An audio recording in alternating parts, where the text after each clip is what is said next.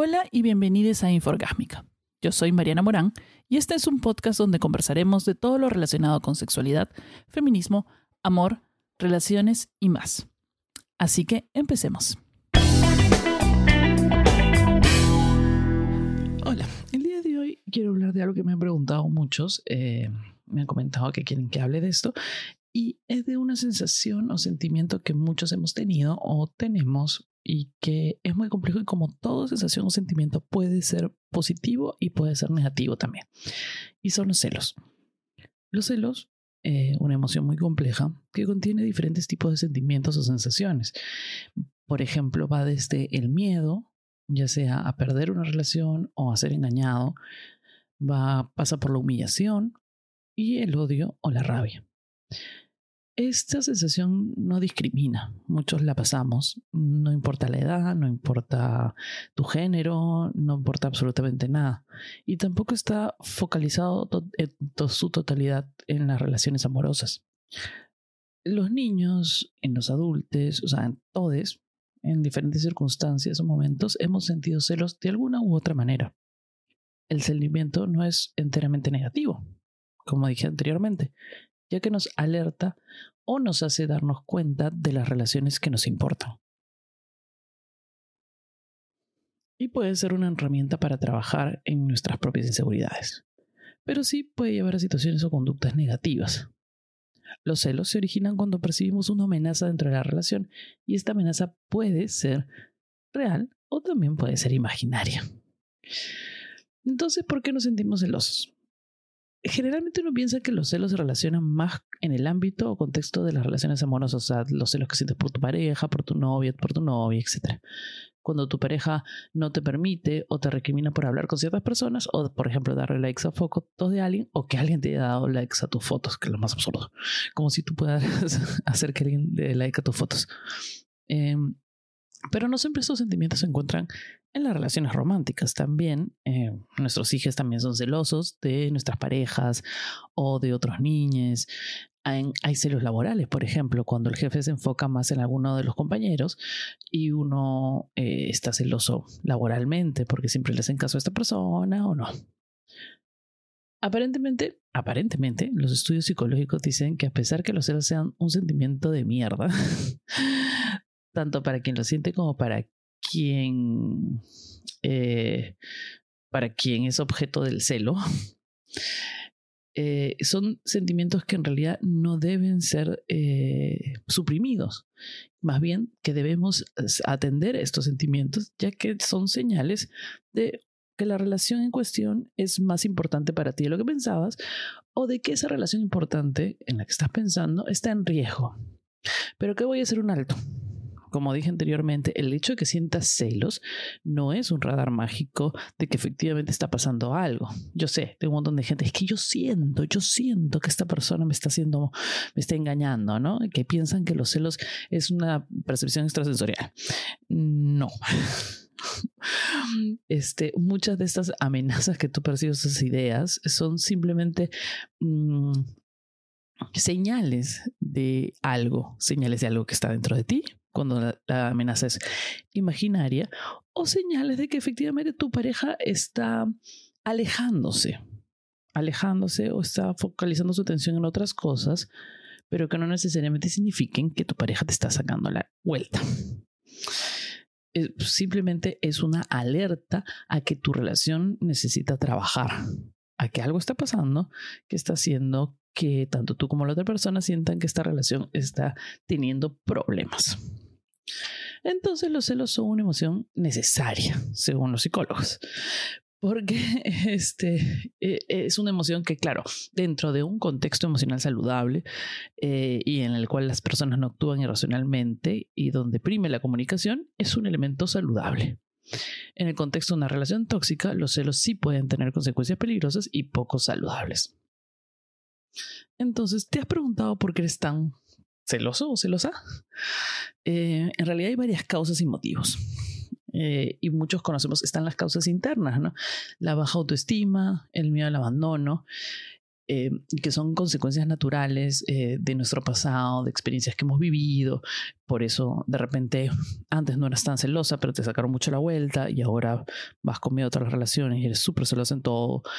O, o problemas en tu infancia, padres negligentes, etcétera, etcétera. Todos esos contribuyen a la baja autoestima los miedos al abandono y tu mal concepto de las relaciones de pareja también.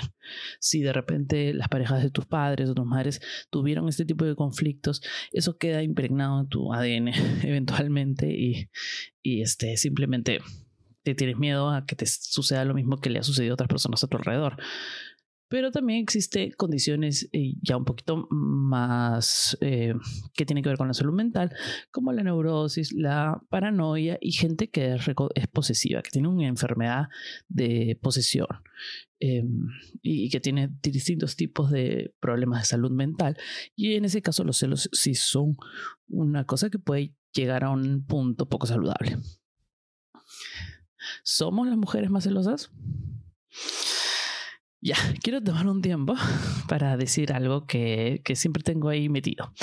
El usar, ya suelten el término la tóxica, por favor, suéltenlo.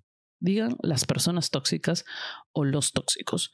Porque aquí, cuando supuestamente todo el mundo se queja de que cuando la RAE este, dice que es un plural, un grupo de personas, tenemos que usar el masculino, después que no usan los tóxicos en vez de las tóxicas la sociedad nos ha vendido la idea, que ya está impregnada en todos ustedes, que las mujeres son las tóxicas celosas, que las mujeres son las más celosas y que no dejan salir a los hombres, a los pobres hombres víctimas con sus amigos, o que les revisan el celular, o que no los dejan tener sus amigas mujeres, cuando ellos también actúan igual. Ellos hacen exactamente lo mismo, nada más que nosotros cargamos con la imagen bandera de ser las tóxicas celosas. Y bueno, es cierto, la verdad es que ambos géneros son igualmente celosos. De todas maneras, son igualmente celosos. Radica en cada persona y en su nivel de autoestima, etcétera, etcétera. No tiene nada que ver con el género en sí. Pero la única diferencia que puede haber es que hay personas de género masculino que, cuyo, o personas en general, que para ellos le da más celo la infidelidad sexual y otras personas que tienden a sentir más celos de la infidelidad emocional. Y ahí yo me incluyo porque, por ejemplo, yo tengo más celos a mi temor en cuanto a celos. No es que tengan relaciones sexuales con otras personas o que tengan amantes sexuales o escapadas o lo que sea. Mi temor es que tengan una relación, o sea, que formen un vínculo especial con otra persona. Y eso es una de las cosas que a mí sí me, genera cierto miedo, cierto temor. ¿no? Bueno, ¿es buena o malo los celos? ¿Son buenos o malos? Bueno, entonces, ¿es bueno o malo los celos? Entonces acá tenemos que separar en aquellos celos que son justificados y que tienen una evidencia concreta y aquellos injustificados que hacen que son, esos son los celos malos, que hacen que las relaciones sufran y se genera molestia, sobre todo porque es la inseguridad de la persona celosa la que genera los conflictos y, y, buscan la pelea en celos injustificados y razones absurdas. Los celos en personas que no viven una vida mentalmente saludable y que tienen problemas para controlar sus emociones y sus sentimientos, no solo llevarán a la relación a puntos insalvables, sino que harán que estas personas actúen de manera irracional y peligrosa en ciertos casos. Entonces hay una delgada línea entre los celos saludables, entre comillas, ¿no? y los de las relaciones violentas o tóxicas. Si tú tienes unos celos eh, naturales, generados por tu propia inseguridad y qué sé yo, eh, esos celos son no son, o sea, no es un sentimiento bonito, pero son celos que pueden ayudar al crecimiento de la relación. O sea, los celos eh, son naturales y los vas a tener siempre. Y sirve, sirve para darte cuenta si tu pareja se está comportando de alguna manera que indique que algo en la relación está fallando y que algo falta e inclusive que de repente es momento de terminar. Y depende de uno mismo actuar de la manera más saludable con respecto a los celos. Entonces, ¿cómo podemos eh, lidiar con este tipo de cosas, con este tipo de sentimientos que son los celos? Sabiendo que nuestros sentimientos eh, tienen eh, cierto valor que debemos atender y escuchar. O sea, los celos tienen el potencial de ser un combustible para comportamientos dañinos. Eso hay que tener muy en cuenta. Pueden hacer que alguien obsesivamente monitoree y controle la vida de su pareja y sus relaciones, dónde va, con quién. Y también pueden dañar la autoestima de uno y generar comportamientos agresivos. Es por eso que la comunicación es muy importante. Y también es importante los signos de alerta y qué tanto vas a dejarte llevar por tus celos. O en el caso de que tu pareja sea la celosa, detectar cuando estos celos sean un peligro o, sean, o estén cayendo en pedidos irracionales y que la relación ya no dé para más. Y quiero hacer un alto aquí y quiero decirle a todo el mundo, a todas, a todos, que el revisar las comunicaciones privadas es un delito. No es, o sea, todo el mundo jijiji, jajaja, me revisa el celular. No revisar el celular, hackear tu computadora, hacer ese tipo de cosas son comportamientos tóxicos, dañinos y también son un delito. Entonces, lo más saludable siempre para cualquier sentimiento es reconocerlo. Ahí está. Ahí está. Tengo celos. Ahí está. Y admitirlo, aunque la celosidad y tu propia pareja se pueda burlar o lo sientas tabú.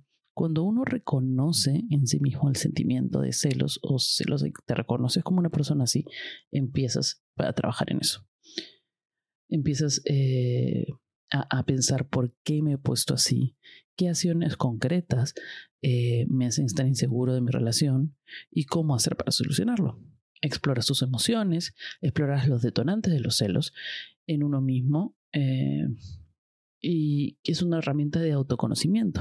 O sea, cuando tú encuentras, por ejemplo, esta persona me le mandó o le está poniendo like a estas fotos o a muchas fotos de muchas chicas o agrega muchas chicas, entonces tú reconoces, esto es exactamente lo que me está molestando, entonces lo reconozco, me está molestando por tal o cual razón, veo si es válido mi sentimiento, si hay una acción concreta que me está molestando y si eso puede ser solucionado, es decir, voy donde mi pareja le digo, eso está pasando.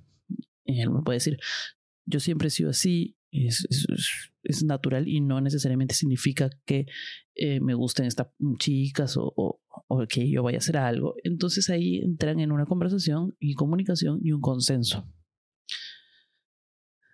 El darse cuenta de todo eso inspira pues al autoconocimiento para que tú aprendas a saber qué cosas te molestan, qué cosas generan los celos e inspira la autorreflexión y puede ayudarte también a desarrollar esos mecanismos para lidiar con ellos. La honestidad es muy importante también, pero para que el otro sea honesto hay que hacer que el ambiente sea correcto. Andar haciendo escenas, escándalos y preguntando todo el día y acosando por celoso a alguien no propicia una comunicación y más bien ayuda a que la pareja se aleje porque no es un ambiente saludable y porque tus sentimientos de celos también pueden ser infundados y no pueden ser realistas.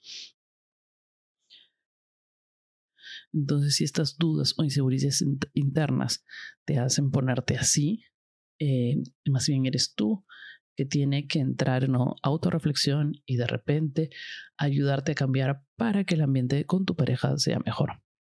Tienes que asumir tu propia inseguridad ante tu pareja.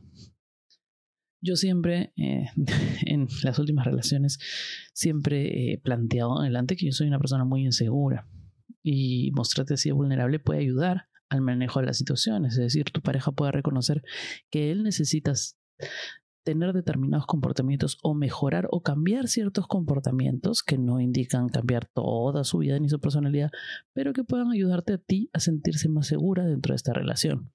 Si tu pareja eventualmente no quiere o le parece demasiado esfuerzo cambiar pequeños detalles para que tú eh, te sientas segura, entonces no es una relación que vaya a funcionar a largo plazo. Si él se niega a hacerlo o se burla de tus inseguridades, así en broma, eh, es un red flag, es una alerta roja. Y eso se volverá una especie de círculo vicioso emocional en el que tú eh, eh, le pidas que deje ciertos comportamientos que te dan inseguridad en la relación y él te dice que no o se burla de ti y, y tú entras en más inseguridad y así, así. Entonces, Em, una persona que, una pareja que se burle de tus em, problemas o tus inseguridades, cuando tú estás siendo sincera y estás abriéndote a esa persona, es un red flag. Es importante reconocerlo para saber que esa persona no es madura emocionalmente y no debería estar en una relación contigo, por lo menos. El conversar abiertamente de estas inseguridades y celos siempre mejora las relaciones o te hace definir el hecho de que esta relación no es para ti. Entonces, no hay una cura para los celos. No hay una cura instantánea, por lo menos. Pero aceptarlo es lo normal y eso te ayuda a canalizar tus pensamientos negativos y trabajar en ejercicios mentales y cognitivo-conductuales que te pueden ayudar a reducir el dolor. Y como siempre, y como yo siempre digo en todos los programas, la salud mental es primero y lo mejor es hablar con un terapista, con tu terapeuta, conseguir ayuda psicológica y hay centros eh, de ayuda económica para aquellas personas que no tienen la capacidad económica para una terapia de esas semanales carísimas. Entonces, mucha gente se enfoca también en el pasado de sus parejas. Y ahí se genera un montón de sentimientos. Y lo único que uno puede hacer es enfocarse en el presente y lo que debes hacer es, es no, lo que no debes hacer, mejor dicho, es andar preguntando todo el rato eh, con quién estuvo, cuántos enamorados tiene, Em, el ser humano siempre tiende a generar cierta angustia a lo desconocido o a la falta de información. Entonces siempre tratamos de saber todo sobre nuestras parejas y a veces no es necesario. Si tu pareja está contigo, eso es un, o sea, está contigo y quiere estar contigo todo el rato, eso es bastante importante y no te tiene que importar lo que haya pasado antes o con quién haya estado antes. Más bien lo que tú tienes que hacer es eh, tratar con ejercicios mentales de que las ideas del pasado no regresen porque no se puede viajar al pasado, ya el pasado ya fue. Pero tú puedes tratar de hacer ciertos ejercicios mentales para que las voces en tu cabeza que traen el pasado las vayas disipando o no le hagas caso. Y eso es un trabajo también tuyo, porque tu pareja no puede cambiar su pasado y hasta ahí nomás te puede ayudar. Tú y tu problema con los pasados de tu pareja ya es un trabajo que tienes que hacer tú internamente. Lo que sí hay que hacer, también es muy importante, es reconocer en uno o en tu pareja los signos de comportamiento controlador que pueden volverse peligrosos. Los celos pueden cruzar esa línea, porque es una línea muy, muy delgada y hay que estar atentos. Si tu pareja o un amigo o alguien controla dónde estás, con quién andas a cada rato, hacen acusaciones falsas o absurdas, tratan de aislarte de tus familiares o amigos que detonan sus celos en la relación, esta relación no es saludable y es potencialmente peligroso. Así que te doy una, una recomendación y es, tienes que alejarte de esta persona. Si trata de controlar tu vida, porque por sus propias inseguridades, es una persona potencialmente peligrosa. Entonces, en resumen, quedamos en que los celos son naturales y cuando los sientas tienes que reconocerlos y comunicarlos. Luego, muchos nacen, eh, muchos celos nacen de nuestras inseguridades y nuestra vida y no son necesariamente alertas místicas que nos digan que nuestra pareja nos está engañando. Los celos pueden ser saludables y ayudar al fortalecimiento de una pareja, pero que hay que estar muy atento de los signos de comportamiento peligroso y obsesivo, las demandas irracionales, las peleas sin fundamentos o que tu pareja lea o hackee tus cuentas de redes sociales o tus cuentas de correo o de trabajo. Y el control obsesivo es potencialmente peligroso. Así que siempre estate alerta y busca en ese caso, busca consejos, ayuda de amigos o familiares que puedan ayudarte a distanciarte de esta relación. No sé qué les pareció, me cuentan, me escriben por eh, Facebook, Instagram o Twitter, arroba Marianitra, y nos escuchamos en el siguiente episodio de Inforgámica.